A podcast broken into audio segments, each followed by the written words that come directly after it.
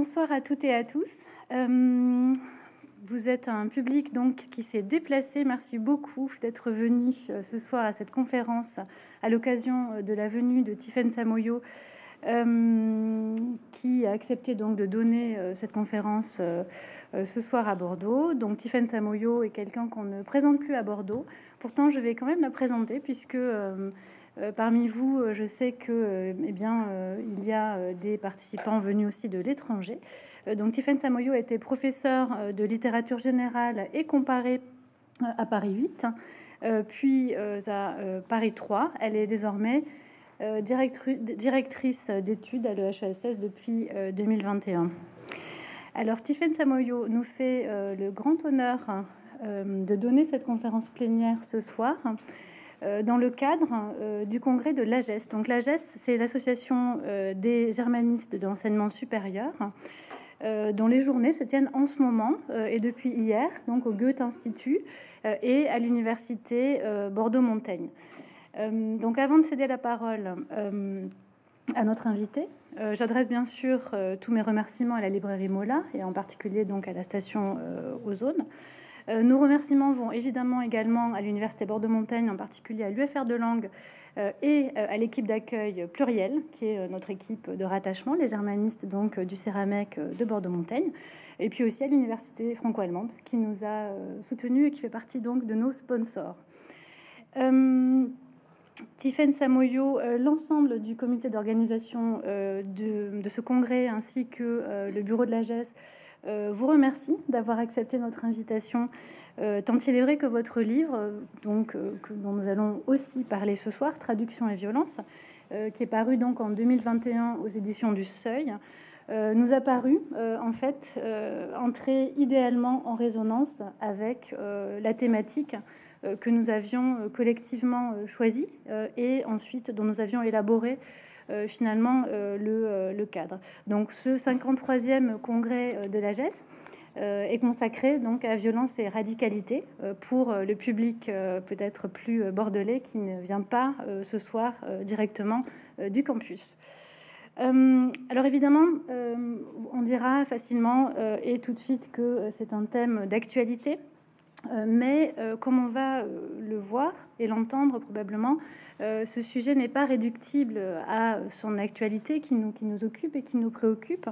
il invite à mettre au jour, et c'est peut-être cette réflexion qui a lieu dans cet ouvrage, mettre au jour donc les rapports de force et de domination aussi, finalement, d'un point de vue systémique, diachronique, euh, et puis cette réflexion qui ainsi va permettre euh, de se tourner euh, vers l'avenir, peut-être donc de manière mieux armée.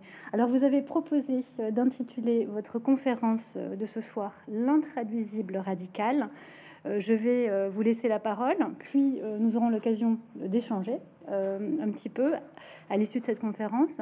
Euh, bien sûr, nous laisserons aussi du temps au public euh, qui pourra euh, poser ses questions ou adresser ses remarques à Tiffaine Samoyo.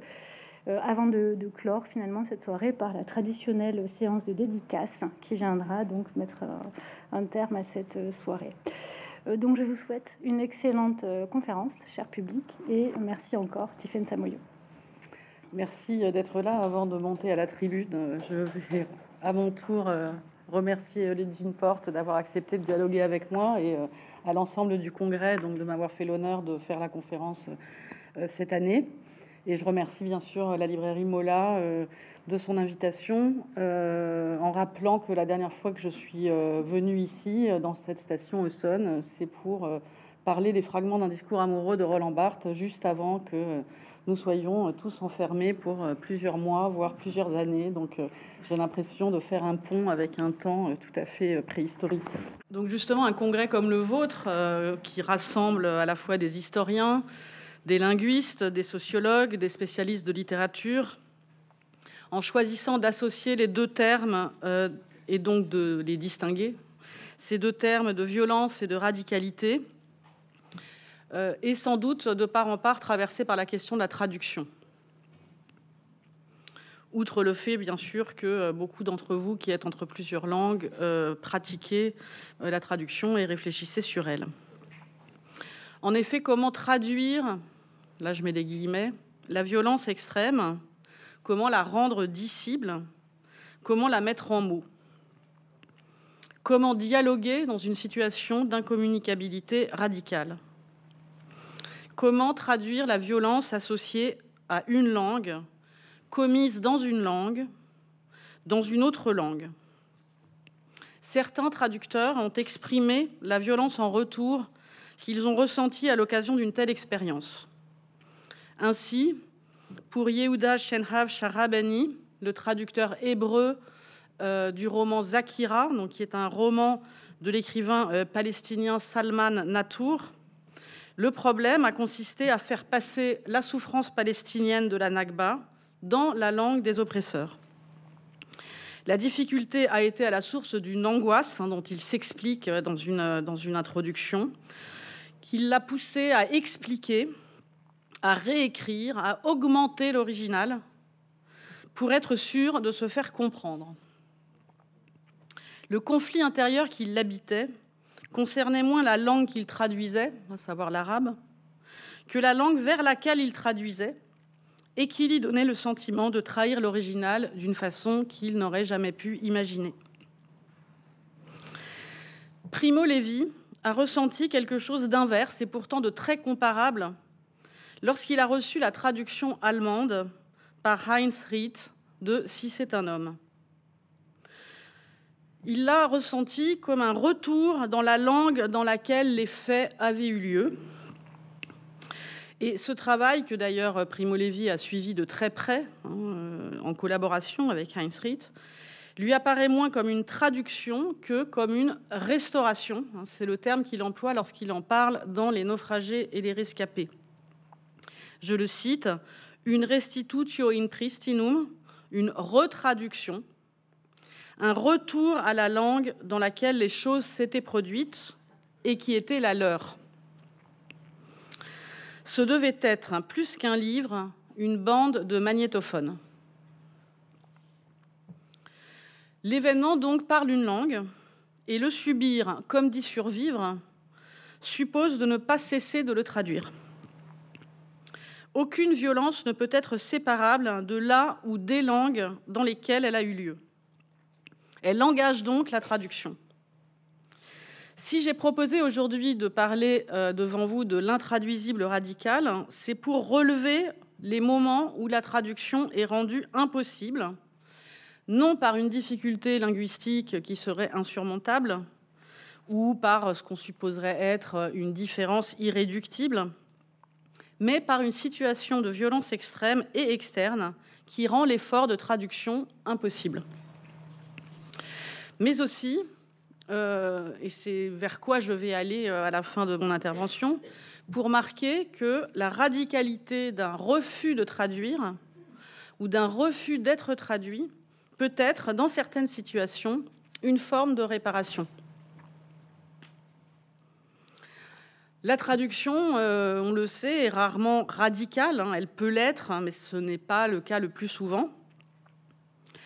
La radicalité que l'on suppose à la rupture nette euh, ne tient pas avec la traduction, hein, qui se place très clairement euh, comme activité dans une situation de dépendance euh, à l'égard de l'autre, à l'égard du texte traduit. Et d'ailleurs, le vocabulaire qu'on utilise le plus souvent pour en parler, hein, ce vocabulaire de la négociation, de l'effort, de la conciliation, de la concession, la place clairement dans la diplomatie, euh, dans la recherche du consensus ou dans la résolution des conflits. C'est pourquoi il a pu paraître euh, à un certain nombre de, personnes paradoxales que j'associe, hein, comme je l'ai fait dans mon livre, les termes de traduction et de violence, hein, et de faire tout un livre autour de ces deux termes. Pourtant, et c'est ce que j'ai tenté de montrer, il arrive très souvent que la traduction soit prise dans des situations de conflit ou qu'elle incite, hein, parfois malgré elle, mais pas toujours malgré elle, le conflit.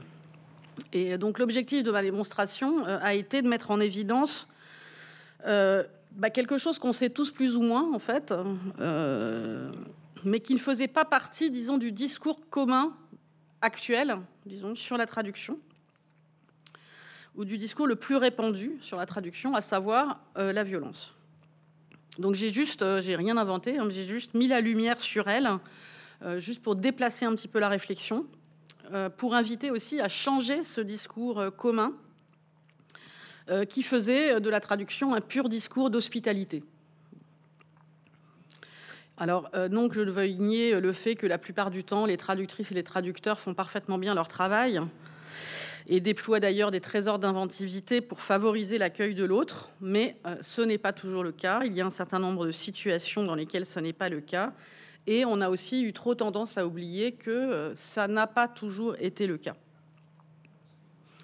De même, euh, le discours positif, conciliateur et généreux de l'éthique de la traduction a évidemment une, vérité, hein, un fondement, euh, car la traduction, bien sûr, peut être aussi cela, hospitalité, partage des cultures, mais elle ne peut pas être, hein, c'est ce que j'affirme, elle ne peut pas être exclusivement mise au service du consensus. Comme tout dialogue, hein, il y a une confrontation à la parole de l'autre, une confrontation au dernier mot.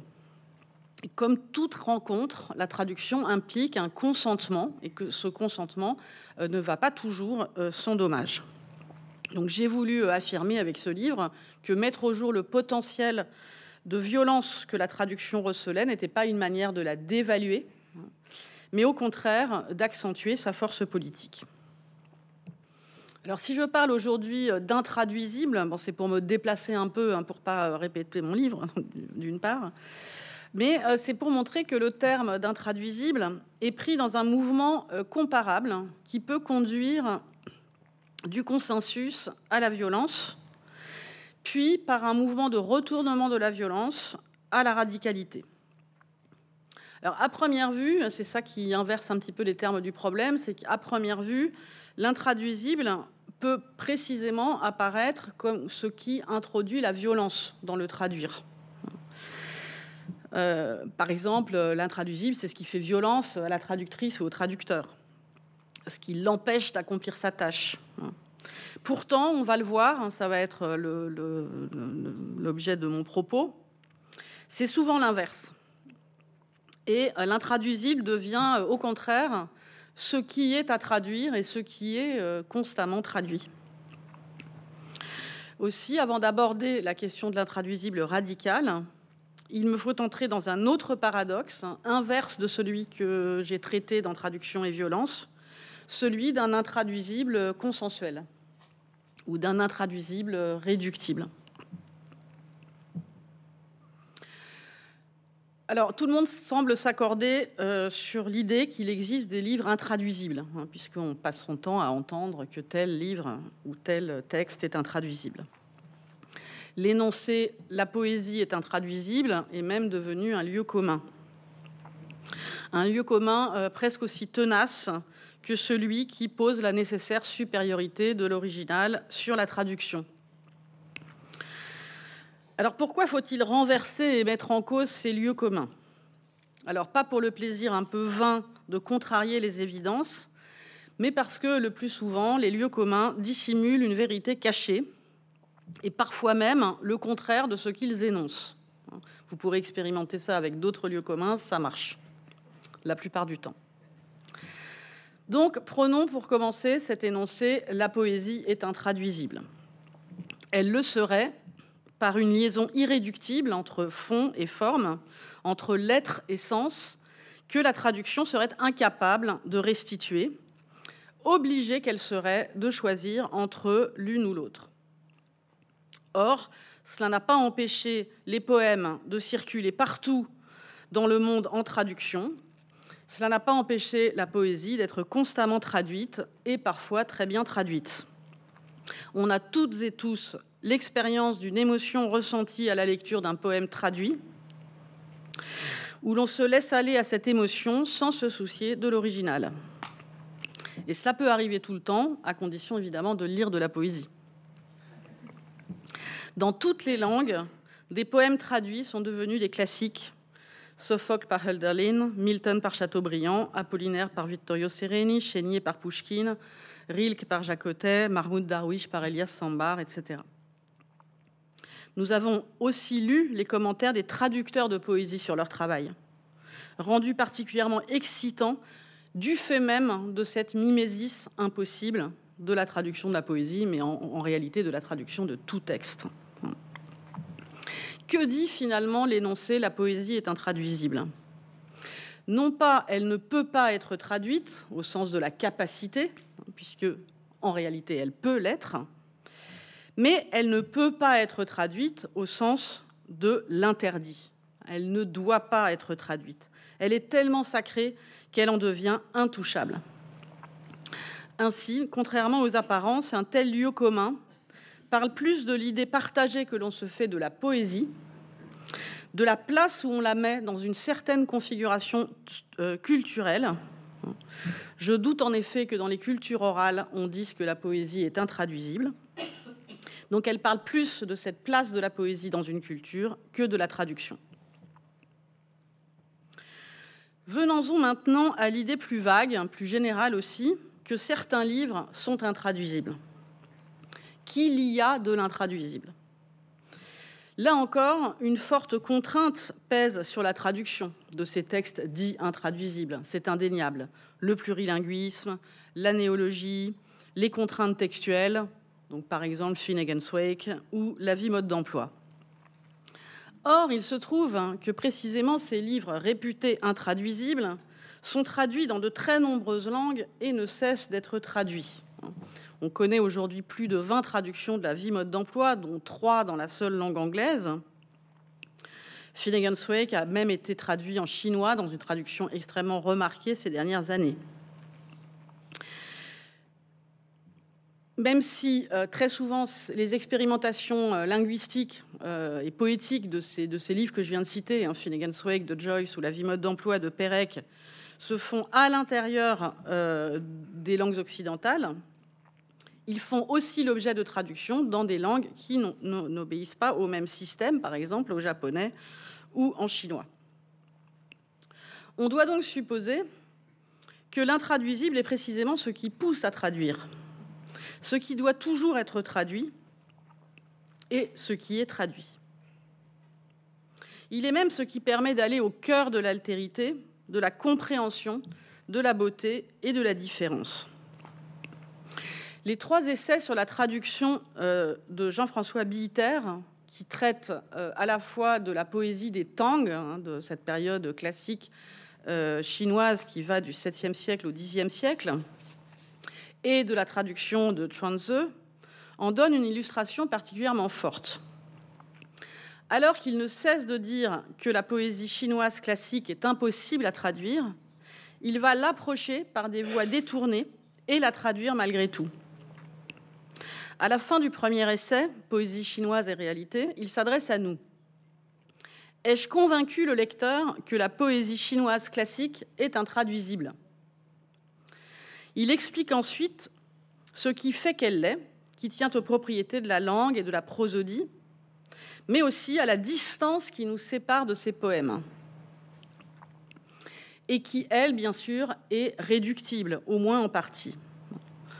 Il, le dit, on ne peut pas la traduire, mais on peut suggérer ce qu'elle fut. C'est alors tout un processus auquel enjoint l'acte de traduire, qui implique patience, exactitude et imagination. En somme, un éloge de la lenteur que le dernier essai du volume résume en cinq étapes successives qui définissent une sorte de parcours de l'intraduisible. Hein, comme Ricoeur parlait d'un parcours de la reconnaissance, j'y lis un parcours de l'intraduisible avec une première étape hein, qui inclut elle-même une foule de petites opérations qui est l'analyse sémantique et grammaticale. Une deuxième qui consiste à imaginer ce qui est dit, hein, imaginer aussi rapprocher le lointain, le lointain dans l'espace, le lointain euh, dans le temps. Et là, je le cite, nous devons pour cela changer de régime, nous arrêter, nous faire songeurs et laisser jouer le souvenir, les associations, l'intuition, jusqu'à ce que se forme en nous la réplique, le geste ou l'image contenue dans la phrase chinoise. Dans une troisième étape, il faut dire ce que l'on voit. C'est, euh, je le cite, la pierre du milieu de la rivière sur laquelle l'on pose le pied pour passer de l'autre côté. C'est une belle image euh, du passage. Il ne s'agit plus ici de traduire, mais bien d'écrire. La quatrième étape est de comparaison et éventuellement le retour aux étapes précédentes s'il y a signification ou l'effet manque. Et la cinquième opération ne s'effectue euh, que sur le texte traduit et relève de l'interprétation, hein, non pas au sens herméneutique, mais bien au sens musical du terme, condition euh, de l'appropriation, mais aussi de la restitution. Alors l'intraduisible comme parcours montre bien que s'il représente d'abord un empêchement et peut faire violence à celle ou celui qui traduit, très vite aussi il se retourne en expérience et fait naître le désir irrépressible de traduire, qui peut très vite conduire à dire que l'intraduisible est précisément ce que l'on veut traduire. Face à l'intraduisible, on doit prendre la mesure d'un dialogue des différences qui ne s'aperçoit que dans une attention à la lettre et à sa mobilité. C'est ce dont témoigne bien sûr la traduction de la poésie, euh, dont j'ai déjà parlé, mais aussi euh, l'incroyable entreprise hein, du vocabulaire européen des philosophies, qui est sous-titré, et c'est presque devenu son surnom, hein, on ne l'appelle plus que comme ça, Dictionnaire des intraduisibles, et euh, les résonances aussi que ce dictionnaire a eu un peu partout dans le monde en connaissant euh, un certain nombre de traductions dans d'autres langues. La non-équivalence des concepts et leur chance, affirment les, les, auteurs et les autrices de ce dictionnaire, et l'imperfection de la traduction, un espace particulièrement propice pour penser, hors des certitudes d'un logos universel ou d'une raison surplombante.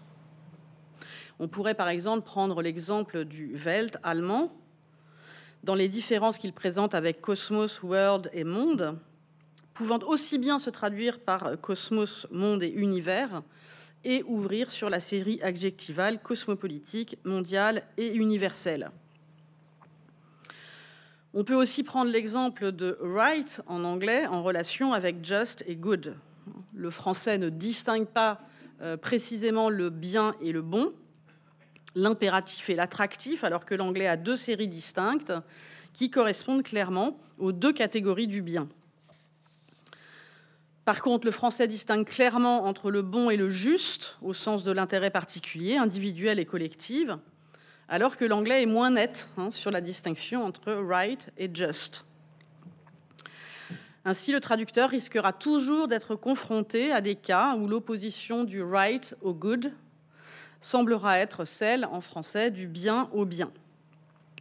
Évidemment, tout cela, toutes ces petites différences que l'on aperçoit dans le travail de, la traduction et justement dans le reste intraduisible dans la traduction, euh, est intéressant et euh, met en cause évidemment euh, l'un avec un grand U et trouve à se réfléchir dans la traduction, puisque la traduction même comme activité permet vraiment d'affirmer que le l'un, enfin le deux, le deux ne se résout jamais dans l'un qu'on doit faire avec cette différence et que le travail du sens est toujours à venir. Ainsi, euh, il y a évidemment et il n'y a pas, tout aussi évidemment, d'intraduisible. Il y a au contraire précisément traduction toutes les fois qu'on perçoit de l'intraduisible et qu'on commence à le réduire. On peut donc dès lors admettre que tout un aspect de la réflexion indique qu'il est possible de relier l'intraduisible à une forme de paix. En s'accordant sur deux propositions importantes hein, qui découlent de, ce que je viens de dire, à savoir l'intraduisible est toujours relatif, il est rarement irréductible, avec l'effort, le temps, la lenteur, la connaissance approfondie du texte ou de la culture autre, avec aussi la démultiplication des traductions, euh, il finit par pouvoir être traduit. Et euh, deuxième proposition, l'intraduisible appelle la traduction, suscite le désir de traduire, à attendre au sens fort hein, que lui donne euh, Jonathan Bailliage dans un essai récent euh, précisément intitulé Le désir de traduire et qui porte sur la pensée de la traduction d'Antoine Berman. désir pour une parole éthiquement adressée à l'étranger, mais qui est souvent, il explique dans, l'introduction de son livre, refoulé par le traducteur masqués sous des fantasmes variés, comme le fantasme d'écrire dans une langue universelle, le fantasme de traduire toutes les langues, ou le fantasme de profaner sa langue maternelle. On s'entend enfin sur le fait que ce consensus est le résultat d'un accord théorico-politique reposant sur deux formules ou axiomes hein, qui sont les suivants. Je me laisse traduire d'un côté et euh, je te traduis sans t'annexer de l'autre. Je te reçois en étranger. Ce consensus porte aussi sur un axiome de traductibilité, même si la traduction est provisoirement impossible en pratique, elle est possible en théorie. C'est ce que j'appelle l'axiome de traductibilité. Alors j'en viens à mon deuxième point qui, euh, ne renverse pas ce premier, mais qui euh, pose qu'il arrive pourtant que euh, l'intraduisible ne soit pas cet aiguillon positif en direction de la traduction, mais soit le produit d'un dissensus et que la violence qui le fait naître de l'extérieur le rende impossible à réduire. Ici, la traduction ne peut plus rien pour désamorcer la violence, mais au contraire, témoigne et révèle la violence elle-même. La première direction que peut prendre la réflexion sur euh, traduction euh, intraduisible et dissensus concerne euh, l'interdit de traduire, que l'on a déjà rencontré à propos de la poésie. Deux penseurs l'ont exprimé avec force depuis deux horizons philosophiques très différents, Jacques Derrida et Abdel Fattah Kilito.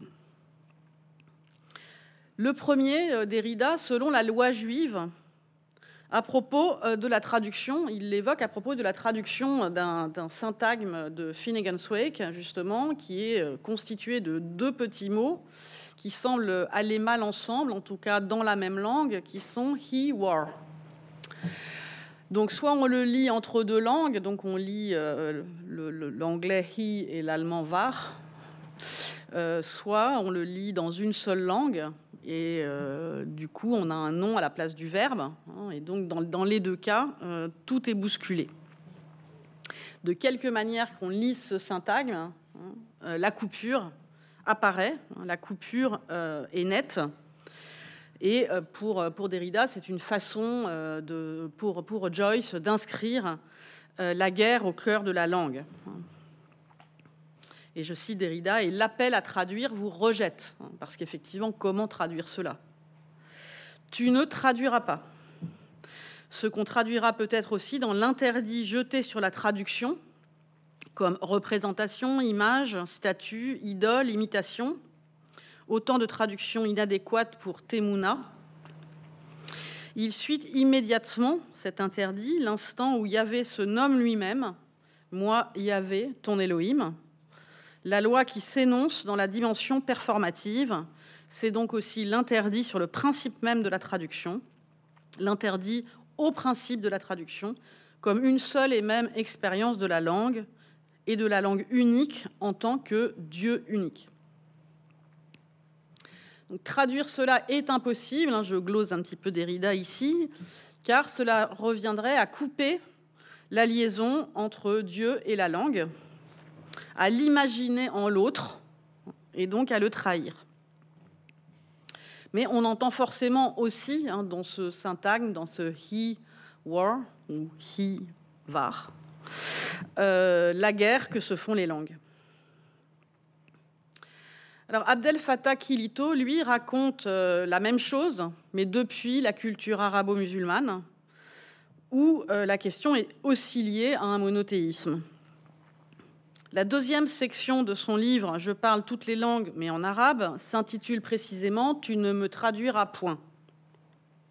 Non, pas. Tu ne me traduiras pas, pardon. Il y évoque la symétrie entre l'interdit que l'on fait aux autres de traduire euh, ses textes sacrés ou sa culture, et le refus de traduire l'autre sous certaines conditions. Donc il remarque bien sûr que cet interdit touche d'abord euh, les textes religieux considérés comme sacrés, mais qu'il peut s'étendre également à d'autres œuvres morales, politiques, philosophiques. Tout ce qui constitue la communauté ne peut pas sortir hors d'elle Quelles peuvent être les raisons de euh, cette euh, fermeture et de ce repli Kilito fait ici euh, deux hypothèses. Soit on craint que la version étrangère n'affaiblisse le texte, le dénature en quelque sorte, soit au contraire, hein, c'est une de ces hypothèses que je trouve stimulante, on craint que le texte en sorte renforcé. Euh, ce qui, euh, je cite Kilto, aura pour conséquence affligeante de faire perdre à la langue d'origine son caractère essentiel et irremplaçable. Unique, hein, pourrait-on ajouter si on veut rapprocher euh, Derrida de Kilito. Ce refus d'être traduit implique très souvent un refus de traduire qui lui est symétrique.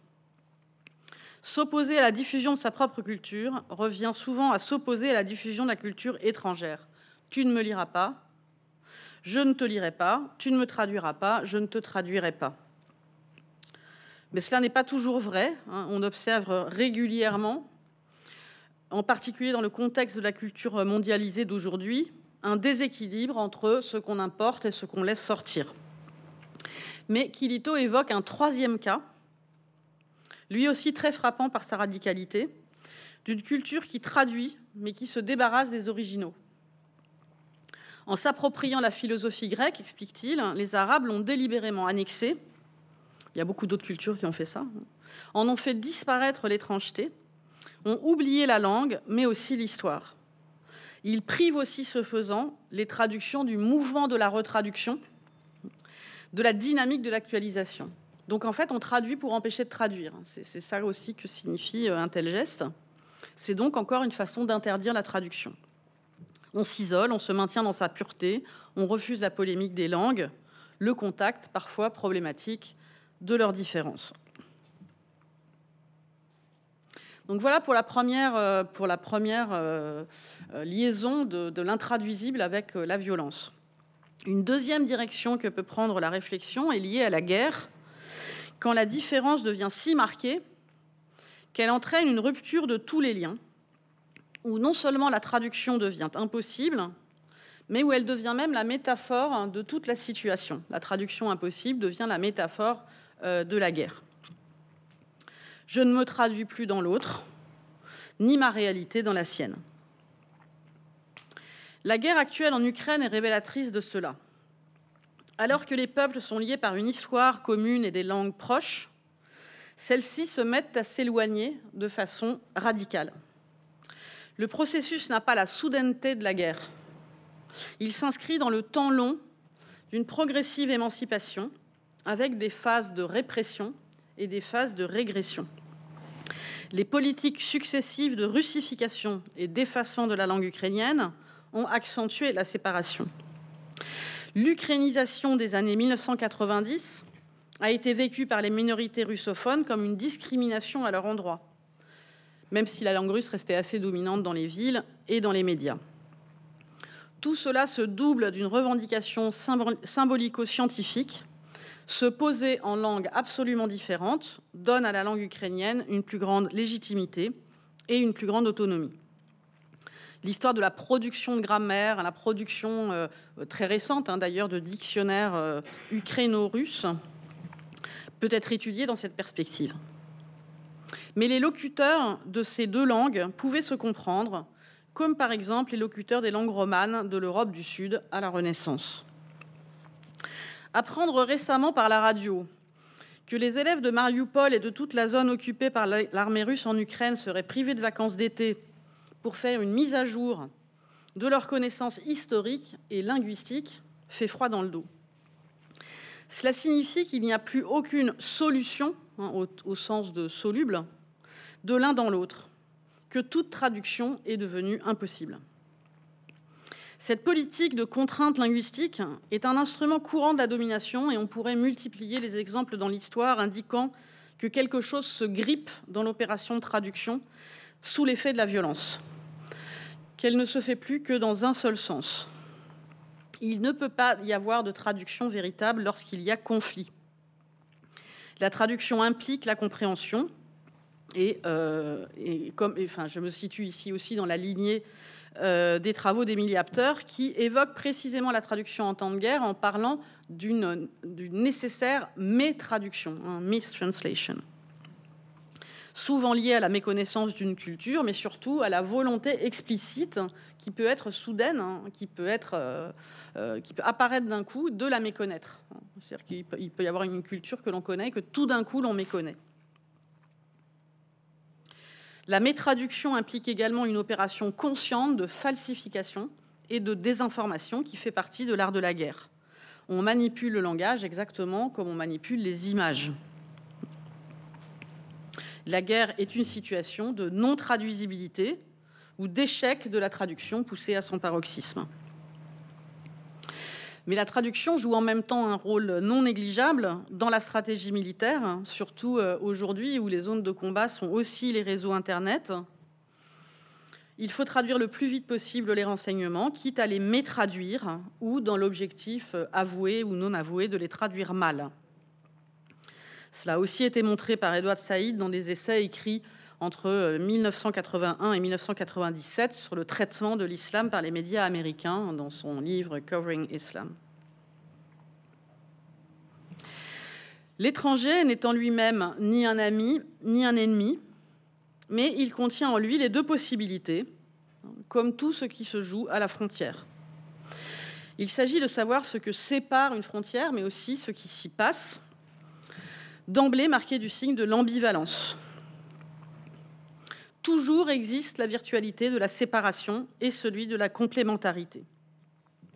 Ainsi, l'impossibilité de la traduction induite par l'intraduisible polémique va de pair avec le besoin urgent, hein, ressenti par beaucoup, si ce n'est par les agresseurs, de rétablir une communication. L'intraductibilité essentielle ou l'intraduisible qui demeure peuvent bien apparaître comme un envers de la traduction. Ils sont pourtant contenus en puissance en elle, comme l'ami et l'ennemi dans l'étranger. Les communautés d'interprétation se fondent institutionnellement sur un réglage asymétrique des rapports de force. Il y a d'un côté les traducteurs et de l'autre les traduits. Mais cette distribution peut varier, les rapports de force peuvent se déplacer et surtout, il est possible d'assigner des valeurs nouvelles ou différentes aux positions. Ce sont ce qu'on appelle les contre-récits, les dissidences interprétatives, hein, qui produisent des effets de contestation et alimentent des résistances en modifiant le régime des traductions. C'est là que, à mon sens, des formes de radicalité peuvent apparaître, qui lient encore intraduisible et violence, mais pour défaire précisément certaines violences euh, et contribuer à les réparer. Donc je conclurai euh, avec ce point plus court que les précédents en euh, posant que l'intraduisible radical n'est pas l'envers de la traduction.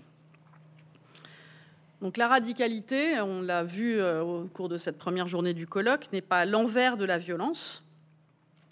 Elle peut être elle-même violente, mais elle manifeste néanmoins une résistance qui entreprend en effet d'être plus réparatrice que destructrice. Donc c'est en cela, et me semble-t-il, qu'on a distingué ces deux notions. Le mouvement apparu en Inde des contre-traductions est présenté ainsi par exemple comme un mouvement anti-hégémonique appliquant le principe de résistance responsable. C'est un principe avancé par Gayatri Spivak. Il s'agit aussi, euh, dans ce cas des contre-traductions, de traduire vers l'anglais mais pour le distinguer euh, d'un anglais colonial et imposer la légitimité d'un anglais indien en égalisant les langues, hein, en désimpérialisant euh, l'anglais. À partir du moment où l'on sait que la traduction n'est jamais neutre, hein, mais porte la marque idéologique du contexte dans lequel elle est produite, et aussi de l'action que l'on veut mener à travers elle, il paraît possible euh, d'en faire un outil d'émancipation. Alors d'autres proposent, et c'est ça qui m'intéresse, des contestations en imposant l'intraduisible comme radicalité.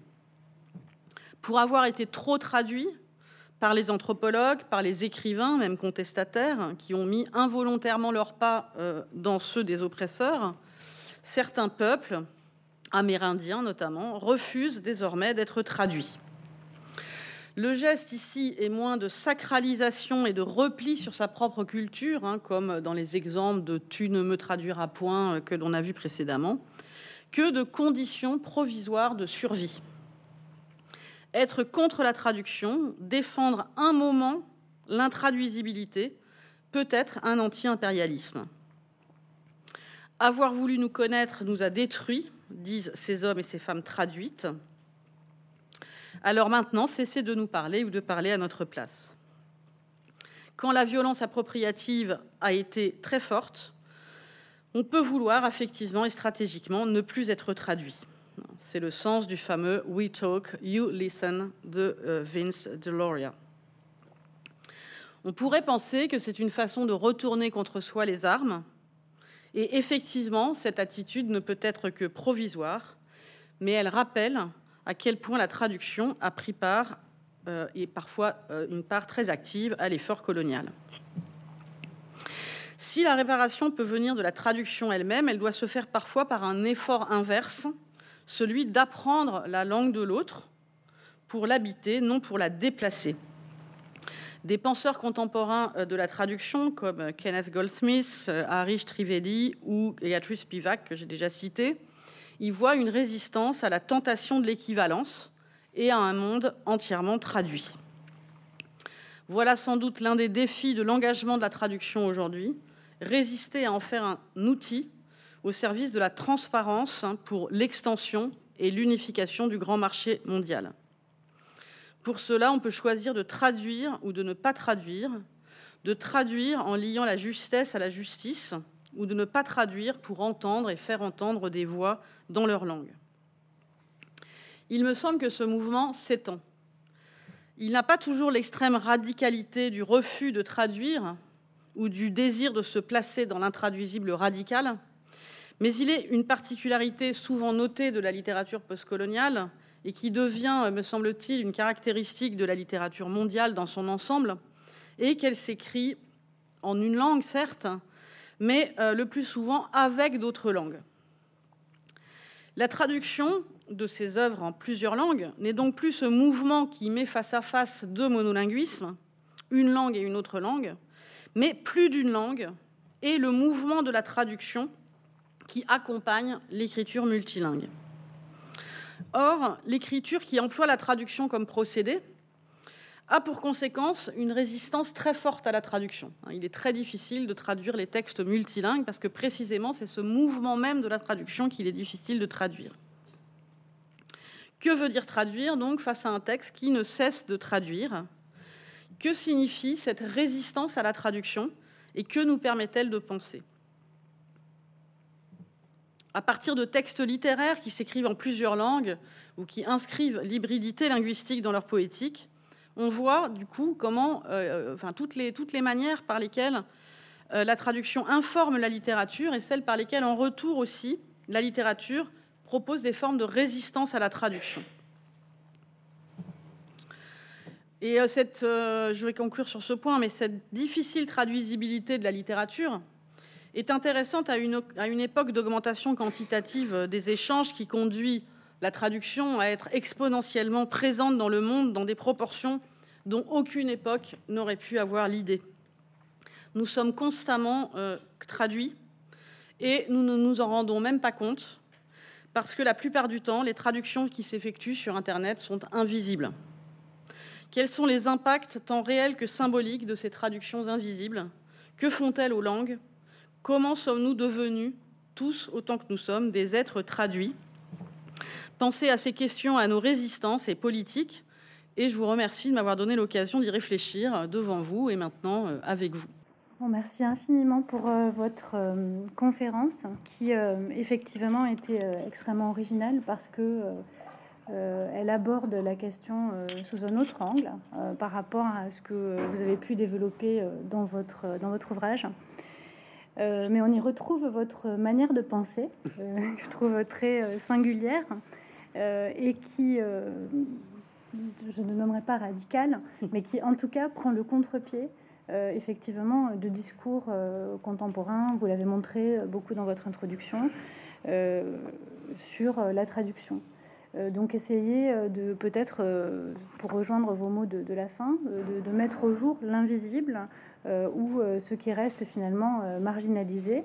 je trouve que c'est une des tâches que vous entreprenez dans, dans ce livre. Donc il y a des tas de points sur lesquels on pourrait décider de rebondir tout de suite. C'est vrai que euh, la transparence dont vous venez de parler, euh, c'est un sujet forcément euh, que notre public ici connaît bien, puisque il y a un passage de votre livre où vous décrivez finalement cette traductibilité absolue qui vient eh bien, de notre condition d'être traduit euh, avec les logiciels et les algorithmes qui permettent effectivement quasiment de se dispenser euh, du traducteur.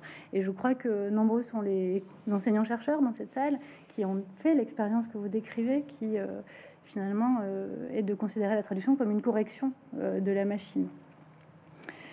Donc c'est une sorte de, c'est même pas une dystopie, j'ai l'impression, ce que vous décrivez, c'est notre condition bah, disons que je pense qu'on n'a pas, on peut pas non plus euh, tenir des discours catastrophistes ou euh, seulement déploratoires euh, ou déplora, comment on dit, déploratifs ou je sais pas comment dire, enfin de déploration.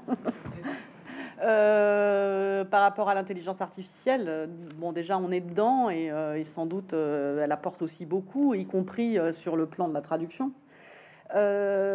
simplement, je pense qu'on minimise euh, le danger enfin, et, la violence que constitue la, présupposition d'équivalence. Or, euh, cette violence-là, c'est celle qui nous est faite aussi par, euh, par les formes qu'a que, qui prise le capitalisme avancé. Hein. C'est-à-dire, c'est l'équivalence, c'est l'équivalence du grand marché, c'est l'équivalence monétaire, c'est l'équivalence.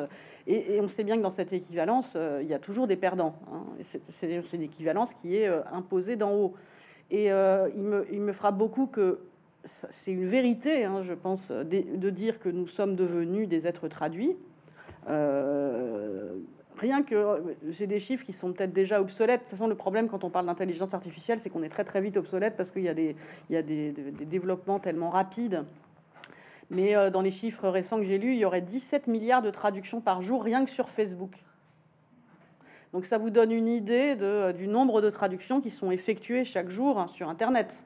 Hein, C'est-à-dire ça, se chiffre dans des, dans des, dans des, dans des nombres qu'on ne peut même pas dire, en tout cas pas moi. Euh, et, or, euh, je rappelle que euh, la condition d'être traduit, c'était celle que Salman Rushdie relevait pour les, les, les, les êtres qui avaient été colonisés avoir été colonisé, c'est avoir été traduit dans la langue du colonisateur. Euh, donc, la, enfin, je veux dire, il faut prendre la mesure de cette conséquence-là. C'est-à-dire qu'on ne le voit pas, alors on se dit ça n'a pas d'importance. Mais véritablement, nous sommes traduits. Et euh, en l'occurrence, là, le colonisateur et l'oppresseur, c'est le marché. C'est un certain marché. Donc, je pense qu'il faut il faut accepter ces transformations, il faut être vigilant par rapport à elles, s'y intéresser pour voir ce qu'on peut faire, mais il faut aussi euh, relever que ça n'est pas anodin d'être d'être des êtres traduits. Oui, c'est ce que vous appelez dans votre ouvrage la violence traductive. et c'est vrai que ça fait écho avec des sujets qui ont été abordés ce matin et cet après-midi. par exemple, dans le roman euh, dont il était question cet après-midi, euh, Fuadatsuna Medatsai. Donc, c'est un auteur euh, qui écrit en allemand, mais qui a des origines sri-lankaises. Et dans un passage du roman, par exemple, un de ses personnages s'étonne de ce qu'il n'y ait pas de dictionnaire tamoul-allemand. et il dit, mais ça y est même pas chez, ils l'ont même pas prévu chez Langenscheid. Et en fait, on allait à la norme du dictionnaire. C'est ce que vous montrez très bien dans votre dans votre livre, c'est que finalement, euh, il y a des langues euh, entravées et qui ne font pas partie de cette opération euh, de, traduction et qui donc, bon, ben, techniquement, sont menacées de disparition. Mais ensuite, pour les locuteurs, sont dominés ou ensuite invisibilisés ou rendus muets d'une certaine manière. Oui, et puis promise à une mort très prochaine. Hein. C'est-à-dire que le mouvement est, est déjà inscrit. alors, la disparition des langues, ça a toujours existé. Hein, euh, c'est comme la disparition des espèces, c'est pas, pas un phénomène nouveau. La nouveauté du phénomène, c'est exactement le même, c'est l'accélération de la disparition. C'est euh, mm. un problème écologique euh, absolument identique aux autres. Mm. Et alors, en tant que germaniste, bon, il y a pas mal de germanistes, forcément, c'est le congrès de la GES. Je sais qu'il y a du public aussi euh, bordelais, donc je vais essayer de ne pas être seulement germaniste, mais c'est un problème ou bien c'est une question euh, que nous, on constate de manière extrêmement euh, intense dans le champ littéraire germanophone, puisque il y a vraiment beaucoup d'auteurs, en fait. Bon, c'est une tradition qui existe avec les cas paradigmatiques, évidemment, de Hatsutama, Yoko Tawada, euh, mais très récemment, et avec euh, le, tournant migratoire en, 2015, euh, il y a beaucoup d'auteurs hein, qui choisissent l'allemand, qui sont donc auteurs et autrices en allemand, mais qui ne passent pas par une première langue qui serait la langue maternelle. donc, vous, avez ce, terme dans votre ouvrage de guerre des langues, et vous vous appuyez pour ça sur une référence à Derrida. et là, on peut se poser la question de, ce, conflit intérieur et de cette guerre des langues euh, chez l'auteur ou chez l'autrice, c'est-à-dire euh, euh, qu'est-ce qui se passe? Est-ce qu'il y a quelque chose qui disparaît, qui n'est pas nommé, ou puisqu'on est directement dans une autre langue? Alors, ça, doit dépendre beaucoup de, des situations. Et le livre que j'ai rapidement cité, qui est, sorti l'année dernière aux presses universitaires de Rennes, de Jonathan Bayage, qui s'appelle Le désir de traduire, parle bien de cela. Euh, euh, je pense c'est très utile pour penser le changement de langue aussi dans l'écriture, hein, puisque ça procède de quelque chose de, semblable. Mais pour moi, ça rentre aussi parce que même si euh, ne passent pas par l'autre langue, ils écrivent dans l'horizon d'une autre langue, avec une autre langue. Donc c'est ce que j'appelle, ça fait partie de ces expériences que j'appelle écrire avec la traduction, écrire avec le mouvement de la traduction. Même si, euh, même si le texte est, euh, est, dans un allemand, même parfois surcorrect, etc., il, y a, il y a bien un bilinguisme d'écriture qui rentre dans ce mouvement où, me semble-t-il, la littérature est un lieu, euh, bah, ça devient une niche, hein, c'est un lieu euh, bien marginal, mais disons, reste un lieu de résistance. Parce que c'est quand même frappant que beaucoup, beaucoup d'écriture, voilà, même, même de la part d'autrices ou d'auteurs qui, au départ, étaient d'origine ou de formation, enfin de, euh, de, background monolingue, mm. euh, il y a cette, façon d'aller de, euh, vers d'autres langues ou de, les introduire dans la poésie, c'est énorme aussi. Enfin, mm. C'est quand même un mouvement qui, me semble-t-il, c'est presque mondial. Oui, qui, est, lié évidemment au déplacement de population, mm. aux situations d'exil, etc., mais pas seulement. Et je pense que c'est un, intéressant de le penser comme lieu de résistance justement à l'équivalence généralisée, parce que c'est beaucoup plus difficile à traduire. Alors, je dirais que dans les années, dans les années jusqu'aux années 90, euh, euh, le, principal souci d'un certain nombre d'écrivains, c'était de, pouvoir être traduit dans d'autres langues. Euh, et, le, voilà, le, succès, c'était d'être traduit dans d'autres langues. Euh, aujourd'hui, il me semble que c'est moins la préoccupation, parce que, euh, enfin, c'est la préoccupation chez un certain nombre d'entre eux, mais toutes ces poétiques multilingues, elles vont être traduites, mais elles sont plus difficiles à traduire. On ne peut pas traduire ça comme ça, euh, ni par une machine, ni euh, euh, ni, ni, très rapidement. Voilà. Il faut, là encore, comme avec la poésie chinoise que j'évoquais mm. tout à l'heure, de la lenteur et de l'imagination. Et puis peut-être aussi parce que c'est des écritures où, en fait, pour ces auteurs et autrices-là, écrire, c'est déjà traduire, en fait. C'est que euh, on est déjà dans un passage par une autre, une première altérité. Donc, oui, sans doute. Mais parfois, euh, ça peut être aussi libérateur. Oui, ça peut être aussi libérateur, c'est ça. Parce qu'on peut être aussi dans l'altérité dans sa propre langue maternelle. Oui. Oui, on a eu aussi ce matin effectivement le cas de, l'intraduisible, peut-être, euh, enfin, chez, dans, l'écriture d'Elfriede Jelinek, qui elle, mm. euh, dans sa langue maternelle, donc là on n'est plus du tout dans ce cas de figure d'hybridité ou d'auteurs qui sont dans la mobilité ou dans la dynamique transnationale, euh, mais euh, qui vont euh, tordre la langue, la, bousculer la syntaxe. et là, bien évidemment, on peut se dire qu'il y a quelque chose, une part d'intraduisible, qui est une forme de résistance aussi à l'aliénation et à cette pression de, de, la société néolibérale, etc. Enfin, il y a aussi ces cas de figure-là, j'imagine.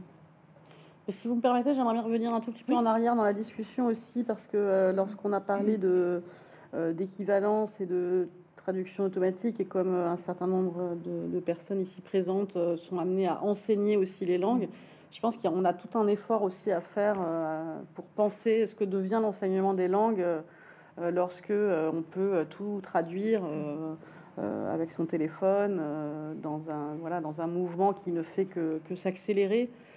Ça implique le rapport à, l'apprentissage des langues et à l'enseignement des langues, évidemment, euh, euh, enfin, que, que, ce rapport-là a considérablement changé et, on ne sait pas exactement comment faire hein, ni comment le penser. Donc, je pense que là, on, doit mener un effort collectif. Et, donc là, c'est moins littéraire, c'est plus sociopolitique que mmh. ce que je dis, mais, mais, ça me paraît très important parce que je discutais avec une prof de chinois de l'INALCO qui me disait que euh, ça devenait impossible d'enseigner le chinois parce que c'est une langue tellement difficile que euh, la solution de facilité de passer par le traducteur automatique euh, était euh, voilà c'était impossible de, de, s'en empêcher voilà. Je pense que c'est le cas pour les pour les jeunes gens pour les pour les scolaires aujourd'hui même sur des langues moins difficiles. Donc ah ben c'est un véritable défi. enseigner la traduction à l'université aujourd'hui, enfin, je ne veux pas m'avancer pour mes collègues, mais en tout cas, du coup, il faut bien quand même qu'on réfléchisse ensemble à comment on va faire avec euh, euh, la question des, langues étrangères. Alors, euh, ben, je trouve que c'est aussi ce qui m'a bien intéressé dans votre livre, hein. c'est que bon, c'est quelque chose qu'on a tendance à balayer un petit peu sous le tapis, c'est-à-dire on veut continuer aussi à faire exister ces langues étrangères, hein. et donc il y a la solution aussi de ne pas se confronter à la question. Or, on la vit tous les jours. Euh, mais peut-être. Euh, parce que le grand discours de l'intelligence artificielle, c'est de dire que c'est un bienfait parce que euh, on pourra voyager partout et se comprendre. Et c'est vrai, mais c'est faux. Et, donc, donc moi, je m'intéresse quand même plutôt au mais c'est faux. Alors, on, on, a en effet l'air soit élitiste, soit catastrophiste quand on tient ce discours-là, mais mais je pense que non, je pense qu'on doit se considérer comme des résistants. Alors vous avez une très jolie formule à ce sujet, justement. Euh, vous dites la traduction peut devenir aussi l'outil principal de la marche vers un monde isolé où chacun n'approche l'autre que par le petit bout de l'oreillette. Je trouve c'est une très belle image euh, sur euh, effectivement l'inverse en fait, hein, ce que peut nous apporter cette traductibilité absolue et cette course accélérée vers une forme de transparence en fait. Oui, alors évidemment, moi j'ai un regard déformé, et comme beaucoup de gens ici qui sont là parce que sans doute euh, euh, vous êtes des personnes qui lisaient un peu de littérature, c'est-à-dire que la littérature c'est une expérience de la différence, de l'altérité.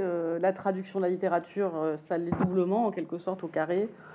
Euh, donc, euh, donc on insiste peut-être trop. Alors évidemment, il y a des moments où euh, on n'a pas besoin. la machine peut tout à fait suffire pour traduire un certain nombre d'énoncés. Mais, mais ça se complique très vite la communication, je veux dire. on le sait très bien dans tous les rapports interpersonnels qu'on a, même parfois ça peut se compliquer dans des situations extrêmement ordinaires. Euh, donc, euh, ce moment de complication, euh, on a des tas de manières non linguistiques d'y répondre. On a des manières linguistiques, on a des manières d'invention linguistique, de, voilà, de, des images, des, sous-entendus, des déplacements, du, moins, du moins dit, mais on a aussi un, langage non verbal, on a toutes sortes de choses. Et donc, c'est tous ces moments où la la communication se complique, que la, que la machine ne prend pas en charge. Et donc, euh, voilà. Donc, je pense pas que. Euh, évidemment, je pense que j'exagère un tout petit peu la question de la différence, mais à peine. Voilà. Oui, à peine. Et puis, euh, vous voulez vous confronter dans votre livre à ce moment de, complication. En fait, vous appelez. s'y confronte tous. Voilà, vous appelez de vos voeux finalement ce mouvement de faire face à cette complication, à ce, potentiel, on va dire, conflictuel, qui serait une conflictualité positive. Euh, parce que faire l'économie en fait de ce conflit euh, dans le dialogue euh, en passant par la machine par exemple, c'est aussi faire l'économie de tout ce qu'une langue sédimente ou encore porte comme palimpseste, héritage, émotion, etc. Mais pour les, les, défenseurs de l'éthique de la traduction, ceux qui ont vraiment pensé la question comme Berman ou Derrida, ils étaient bien conscients qu'une vraie hospitalité, c'est une hospitalité qui sait très bien que l'étranger contient à la fois l'ami et l'ennemi. Euh, donc euh, dans un rapport euh, hospitalité-hostilité. Mais le problème, c'est que ce discours-là, lorsqu'il devient un discours commun, courant, on ne retient que l'hospitalité bienveillante et non problématique. Donc, donc moi, il ne s'agit pas d'être contre l'éthique de la traduction, parce qu'elle a vraiment été pensée précisément dans, un accueil, dans un accueil de la différence, mais plutôt la généralisation de ce discours ça, comment dire, euh, son devenir lieu commun, justement, mm. qui, euh, qui efface ça et qui nous amène à, vraiment par un tapis roulant extrêmement rapide à la question de l'équivalence. Hein. Mm. Et euh, Oui, ce que vous montrez très bien avec cette reprise finalement un peu dévoyée de la situation de la citation pardon d'Umberto Eco. oui.